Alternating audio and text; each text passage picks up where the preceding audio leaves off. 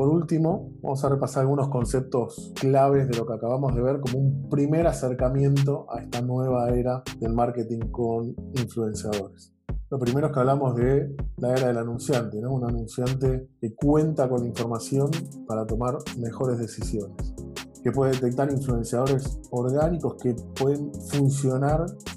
para cada campaña de manera específica y por sobre todas las cosas contar con estos esquemas de proyección de rendimiento para entender cuál qué podemos esperar de cada candidato en particular. Además de esto, poder medir en tiempo real el, impacto y el retorno de la inversión de la campaña, de los influenciadores y de los contenidos para que nos permitan optimizar tanto los recursos humanos como la inversión basados en hechos y en datos concretos y tangibles. Y por último, me interesa mucho destacar que siempre que hablamos de tecnología,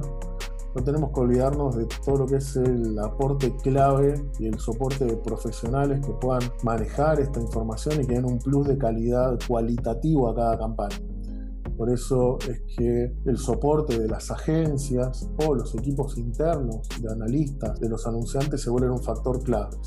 La tecnología nos va a ayudar en todo aquello que tiene que ver con la recolección de la información, con procesar datos, con generar reportes, en todo lo que tiene que ver, insisto, con ahorrarnos muchas horas hombre y poder dedicar esas horas hombres a temas más cualitativos y de análisis más profundos.